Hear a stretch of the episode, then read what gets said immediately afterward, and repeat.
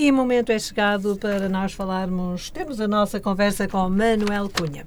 E hoje, a propósito do dia 10 eh, de dezembro, eh, que se comemorará o Dia Internacional dos Direitos Humanos desde o ano de 1950. Nesta data celebra-se a oficialização da Declaração Universal dos Direitos Humanos pela Organização Nacional eh, das Nações Unidas, facto que ocorreu em 1948. Perturbados com as experiências das guerras mundiais anteriores, a Declaração Universal marcou a primeira ocasião em que os países chegaram a um acordo sobre uma declaração abrangente de direitos humanos inalienáveis. A Declaração Universal principia reconhecendo que a dignidade é inerente à pessoa humana e é o fundamento da liberdade, da justiça e da paz no mundo. A declaração serve também para nos lembrar que os direitos humanos são universais, independentemente de cor, raça, credo, orientação política, sexual ou religiosa. Manuel, bom dia. E uh, depois desta nossa introdução histórica, uh, gostaria que nos. Uh, uh, fizesse também, nos desse uh, uma ideia sobre o enquadramento social e político que levou à uh, aprovação desta declaração. Olá, bom dia. Mais uma vez estamos cá para falar sobre direitos humanos, uhum. mesmo quando o tema, os ouvintes que me desculpem esta repetição, mesmo quando o tema parece que não é sobre direitos humanos, é sempre. É sempre, não é? Porque nós, quando discutimos assuntos sociais, estamos a tratar assuntos que se referem, se referem às pessoas. Hum. E, pronto, desde já o meu agradecimento mais uma vez por me ter convidado. Uh, pronto, e vamos então continuar a, a hum. nossa conversa. Pois, a Declaração Universal dos Direitos Humanos é um documento que muito importante. E eu sugiro que os senhores ouvintes, depois desta nossa conversa, procurem na internet a Declaração Universal dos Direitos Humanos e a possam ler e vão verificar que ela é muito importante. E, e é muito interessante analisar que, que foi aprovada em 1948 e que ainda hoje ela está por cumprir. Mesmo em países ou regiões do mundo muito avançadas, como é o caso da Europa, há, muita, há muitas violações dos direitos humanos. Uhum. E, e sugiro que os seus ouvintes leiam e até possam ler pelo menos uma vez por ano.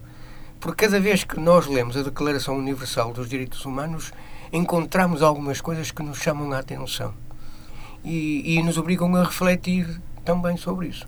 Por outro lado, a Declaração Universal é, é como se fosse um manual porque nos ensina, há muito ensinamento lá, não é só uma descrição de direitos humanos.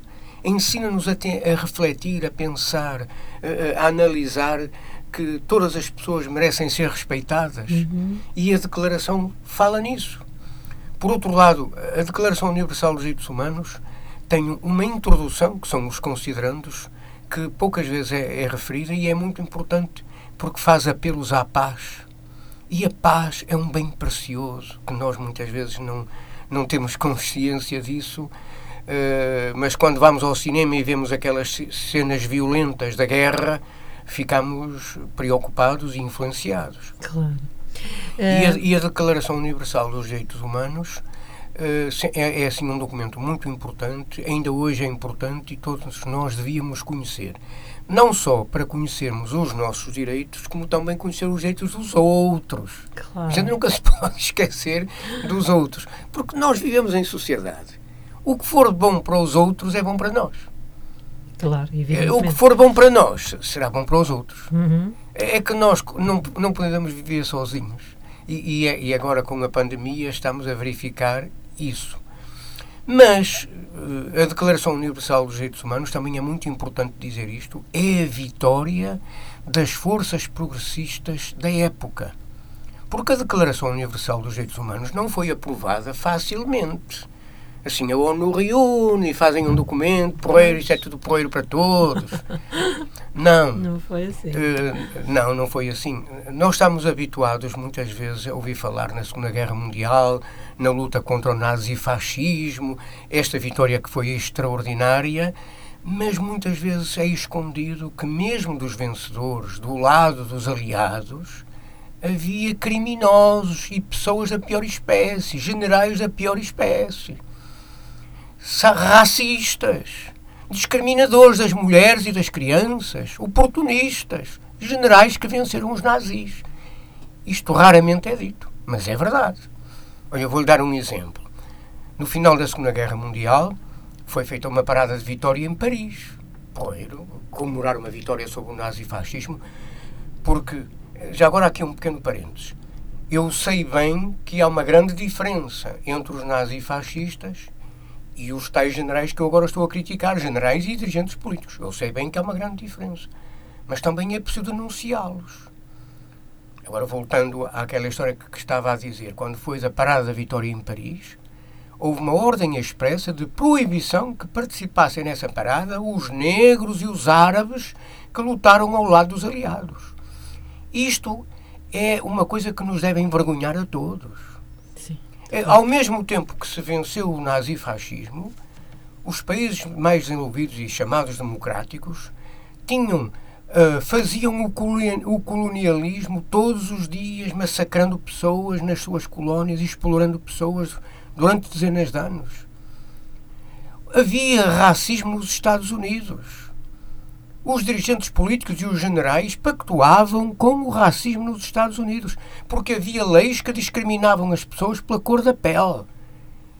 Estas pessoas foram as vitoriosas dos aliados que venceram o nazifascismo, e isso é importante, porque, porque é muito diferente, apesar de tudo. Mas é preciso denunciar porque só percebendo e conhecendo estas particularidades, que não são tão particulares, tão pequenas como isso, podemos compreender como os, os, uh, os dirigentes políticos e económicos daquela época eram retrógrados e reacionários e que foi preciso continuar uma luta para aprofundar as conquistas dos povos. Eu tenho dito aqui muitas vezes que em 1957 Luther King dirigiu uma luta importante que se, que se arrastou até os anos 60, no tempo do Kennedy, por exemplo. Luther King lutou contra a discriminação que os negros eram sujeitos nos Estados Unidos, uhum. contra a pobreza a que eles eram sujeitos. E Luther King descobriu uma coisa, eu, eu acho que já disse isto aqui e repito, mas acho que não tem mal repetir isto. Luther King, na sua luta, percebeu, a certa altura, que o problema, afinal de contas, não era só dos pretos porque também havia brancos a passarem muito mal e na pobreza. E então ele alargou o âmbito da sua luta. E esta passagem que Luther King fez é um avanço extraordinário, que só um homem extraordinário como ele foi capaz de perceber. Não hum. ficou apenas com o racismo. Deixe-me só dizer mais sim, uma sim. coisa acerca dos generais que fizeram essas coisas. Hum. Há muitos episódios, eu vou contar um, e que é importante também referir. Raramente é dito que participaram centenas de milhares de indianos ao lado dos aliados na luta contra o nazifascismo, que participaram aproximadamente 500 mil negros na, pelos aliados contra o nazifascismo, que participaram centenas também de milhares de pessoas, ou, ou dezenas de milhares de pessoas, árabes do norte, nomeadamente da Argélia, hum. e isso muitas vezes é escondido. E é escondido porquê? Porque à volta disto se quer esconder o contributo dos povos e, e, e, compreender muitas vezes a luta dos povos pela independência porque estavam oprimidos. O colonialismo oprimia estas pessoas. Há muitos episódios, eu vou contar um. Muitos, muitos soldados que estiveram ao lado dos, do, dos aliados aqui na Europa eh, eram negros e muitos eram do Senegal. E para conseguirem convencer essas pessoas a participarem nisto tudo, eh, fizeram promessas de pagar ordenados, etc. No final da Segunda Guerra Mundial, eh, aconteceu uma revolta no Senegal de soldados que estavam na miséria porque não lhes tinha sido nada pago. Sabe como é que o problema foi resolvido? Por um general francês que deu ordem para dizimar aquela gente toda. É, é, foi neste contexto que a Declaração Universal dos Direitos Humanos eh, foi aprovada, com aquela festa toda. Mas nos bastidores muita coisa passou, porque um general que é a favor da discriminação dos negros nos Estados Unidos não pode estar de acordo com a Declaração Universal dos Direitos Humanos. Como é evidente. Pois, generais que, que foram importantes no, para a guerra, por exemplo, como o general Eisenhower, que dirigiu as tropas americanas aqui na Europa, o general Eisenhower, quando era jovem, destacou-se pela repressão feroz dos trabalhadores que faziam greve ele, como militar, participou na repressão violenta desses trabalhadores. E, portanto, eram pessoas assim. O mundo é muito complexo. É por isso que, quem precisa que o mundo melhore, nomeadamente as classes mais desfavorecidas, tem que se unir, porque inimigos não faltam por todo o lado. Mas uh, a Declaração Universal dos Direitos Humanos foi uma vitória extraordinária das forças progressistas e continua a ser um instrumento muito importante. Então continua atual, Manuel. Claro, muito, muito atual. E, entretanto, a, a relação hum, ao plano jurídico, que importância uh, teve uh, e tem a Declaração Universal dos Direitos Humanos? Pois, uh, a Declaração Universal dos Direitos Humanos não é um documento jurídico, não tem valor de lei. Hum. Não tem valor de lei. Mas, dada a sua oportunidade, a sua força e a sua razão, exerce uma influência muito grande nas pessoas e nos dirigentes políticos e nos dirigentes económicos. E isso é muito importante. Eh, e quando isso assim acontece, os especialistas desta área do direito chamam-lhe o direito consuetudinário. Isto é, aquele direito que, que, faz pressão, que controla, que exerce ação e influência eh, mesmo não estando na força de lei, tem a força da sociedade, tem a força das pessoas. E por isso a Declaração Universal de Direitos Humanos é respeitada por toda a gente. Uhum. Mas na falta deste enquadramento jurídico, entretanto, surgiram pactos internacionais para direitos económicos, sociais e políticos e culturais. Uhum. E, e, e, e, pactos e um pacto de direitos económicos que vieram, de certa maneira, dar força à Declaração Universal dos Direitos Humanos. Mas a Declaração é um instrumento muito importante, com uma força social extraordinária, de tal maneira que ainda não foi ainda substituída e, e temos que lutar de maneira que não seja substituída. Porque a Declaração era de 1948 e tem muitas insuficiências, mas uhum. o fundamental está lá. E nós temos que lutar, porque uh, as leis muitas vezes são feitas em função da pressão social. Mas quando elas são, eh, aparecem e são positivas, são um instrumento importante porque dá enquadramento às pessoas, une as pessoas à volta de textos e de ideias. E a Declaração Universal dos Direitos Humanos é um documento muito importante porque aglutina pessoas de todo o mundo que se revê naquele documento. E por isso as pessoas lutam pelos direitos humanos. Às vezes eh, há, há forças que procuram desmotivar as pessoas na luta social por um mundo melhor. E então inventam histórias como o stalinismo e todas as vezes, todos os dias há na televisão programas sobre o stalinismo, etc. Eu, eu, eu, faço muitas palestras em muitas escolas e não é a primeira vez que os alunos me colocam ah, mas não sei o quê, o stalinismo, não sei o quê. E, e eu digo assim, olhem, estudem, o estudem o stalinismo conforme quiserem, eh, também tendo em conta que há muitas mentiras no meio disto tudo, mas estudem isso, mas pensem no seguinte: se querem mudar o mundo, não percam tempo com o stalinismo. Se querem mudar o mundo, leiam a Declaração Universal dos Direitos Humanos, lutem pelos valores que lá estão indicados, isso é que importa. Não desanimem na luta porque há muita gente que usa, utiliza o, o, uh, a crítica dos erros e das falhas e das sacanices que alguns setores políticos de esquerda fizeram para nos desanimar e para mostrar oh, isto, não, isto não muda, isto é, são todos iguais. Não são iguais, não são todos iguais. E, e, e cada um de nós não deve ser igual aos maus. Cada um de nós deve se esforçar por lutar pelos direitos humanos e a Declaração Universal dos Direitos Humanos pode ser o instrumento base, o conjunto de ideias base dessa luta. Depois, as lutas políticas, que às vezes também é importante conhecer, eh, devem ser feitas. Mas também acontece o seguinte, e mesmo aquilo que eu disse acerca do, acabei de dizer há bocado acerca dos generais eh, que não, que, racistas, etc., eh, isso também é importante para entender algumas coisas, mas centrem, eu sugiro aos nossos amigos, ouvintes que centrem a sua atenção na Declaração Universal dos Direitos Humanos, pensem sobre ela, estudem-na e, e, e entrem dentro desses valores humanistas, quer económicos, quer sociais e políticos. Entretanto, os países ditos democráticos, uh, nos países, aliás, há violação dos direitos humanos, Manuel? Claro que há, infelizmente. infelizmente. E, e, e, há nas leis porque além das leis há, há as relações sociais, há tomados núcleos, partes da, da, sociedade que são retrógradas e são revanchistas e, e, e, não são humanistas, mas, na minha opinião, a principal razão resulta dos maus dirigentes que temos tido ao longo de centenas de anos. Dirigentes que temos racistas, retrógrados, desrespeitadores das pessoas, alimentam uma cultura nesse sentido. E, infelizmente, muitas vezes, alguns setores do povo se deixam envolver por isso. Uhum.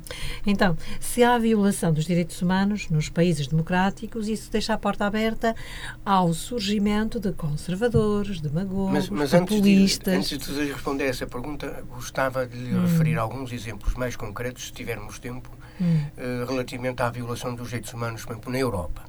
A Europa é a região do mundo onde melhor se vive, muito melhor que nos Estados Unidos. Eu jogava aqui a falar acerca da, da África, América e Ásia. Pois, porque é o normal, termos muita peninha dos pertinhos, coitadinhos, de uma forma paternalista, uh, e eu acho que devem ser respeitados esses países, e eu daqui a hum. bocado vou falar, e esses povos, e eu daqui a bocado posso falar um bocadinho acerca das patentes, uh, das vacinas. Mas uh, queria falar, portanto, alguns exemplos claros de violação dos direitos humanos, mesmo na Europa. A, região do mundo mais desenvolvida e onde há mais regalias sociais é a Europa, não é os Estados Unidos. Os Estados Unidos são o, país mais rico do mundo, que tem o exército mais poderoso do mundo, que mais mandam no mundo, mas o seu povo tem fome. Há 20 milhões de pobres só nos Estados Unidos, que não comem todos os dias o mínimo da sua alimentação. E há racismo, etc. Eu vou falando da Europa, já que nós somos europeus, vou falar da Europa também, eh, mas tudo aquilo que eu lhe vou dizer, mais ou menos, se aplica para os Estados Unidos. Mas eh, na Europa também há 20 milhões de pobres, aproximadamente, e isso é uma violação dos direitos humanos. Claro. 20 milhões de pessoas na Europa vivem em, em, em péssimas condições de vida. E, portanto, isso é uma violação dos direitos humanos. Mas a Europa comete muitas violações a partir de, de muitas circunstâncias de desrespeito pelo direito internacional. Hum. E, e, eu vou fazer aqui um parênteses sobre a importância do direito internacional. Uh, o que acontece é que, da mesma maneira que há bocado referi que a Declaração Universal dos Direitos Humanos, sendo um texto apenas, é muito importante, também o direito internacional é importante. E o direito internacional foi estabelecido ao longo de dezenas de anos numa perspectiva, apesar de tudo, as forças progressistas têm conseguido de o mundo ser mais equilibrado e menos violento e reduzirem as guerras. E uma das coisas que o direito internacional trata é que, para equilíbrio da situação internacional, não deve haver ingerência de governos sobre outros, nomeadamente haver invasões. Uhum. E isto não tem acontecido pelos dirigentes europeus, porque têm promovido guerras, como por exemplo a guerra do Iraque, embora a guerra do Iraque seja a maior responsabilidade dos Estados Unidos, mas a Europa tem muitas responsabilidades. Por exemplo, a Alemanha não entrou na guerra de invasão ao Iraque oficialmente, mas as bases militares americanas que existem na Alemanha, as bases militares foram utilizadas na guerra do Iraque com o consentimento do governo alemão. De resto, a, a Europa está ocupada pelos americanos, porque todos os grandes países europeus têm bases americanas e se algum desses países disser nós gostávamos que vocês saíssem, eles não saíam, não saem. Olha, a Espanha tem bases americanas. A França tem bases americanas, a Alemanha tem bases americanas, o Reino Unido tem bases americanas, a Itália tem bases americanas. Nós estamos ocupados. Se um dia quiséssemos fazer um Brexit de outro tipo, os americanos não sairiam facilmente, portanto, por isso estamos ocupados. uh, e, e, e, então, o que é que acontece? Uh, a, viol, a violação dos direitos humanos, a Europa faz muito de forma indireta. Isto é, quando promove a guerra na Síria, está a violar o direito internacional e, portanto, a violar os direitos, os direitos humanos e a promover o aparecimento de refugiados, que depois a Europa não trata bem desses refugiados. Faz uma aparência de que trata bem, mas não trata. E até se dá a particularidade vergonhosa de acontecer o seguinte: agora com a ceia do Afeganistão, vergonhosa, andam todos muito preocupados com as mulheres afegãs e não sei, coitadinhas, reprimidas pelo, pelo governo agora atual do, Afeganistão. Mas há, há, há muitos anos que as mulheres afegãs que fogem uh, do Afeganistão e querem vir aqui para a Europa não entram. porque os governos europeus não deixam entrar, ou quando deixam entrar, depois expulsam-nas. E há aqui um, uma, duas conversas, uh, ou duas formas de estar. Por um lado, mostram aquela preocupação das meninas, coitadinhas, das afegãs, estão a ser reprimidas, e depois há milhares de afegãs que estão na Turquia retidas pela Turquia, à custa do dinheiro que a Europa paga à Turquia para reter as pessoas a viver lá em péssimas condições. Ora, se nós estamos preocupados com os afegãos, por que é que eh, se faz um discurso com essa preocupação para uma determinada situação e não faz para outra? Porque há cinismo, há hipocrisia, há mentira. Porque, senhores, senhores ouvintes, forem estudar e ler os jornais, verão verificar que muitos dos refugiados que aqui aparecem eram mulheres e, cri e crianças fugidas da guerra do Afeganistão e que não eram cá recebidos porque consideravam que não havia guerra. Agora tiveram que reagir de uma maneira diferente, mas é cínica, porque de facto, na realidade, não querem resolver os problemas. O que querem é os interesses económicos a, a controlar. Uhum. Ah, mas deixe-me só cá mais dizer mais uma coisa, não, que eu há bocado referi. As alterações climáticas resultam de más políticas desenvolvidas ao longo de governos e de dirigentes políticos e económicos. E as alterações climáticas resultam da poluição, resultam de muitas coisas. Não é só das centrais a carvão, é também da poluição, da má forma de organização da sociedade. E isto é uma forma de violar os direitos humanos.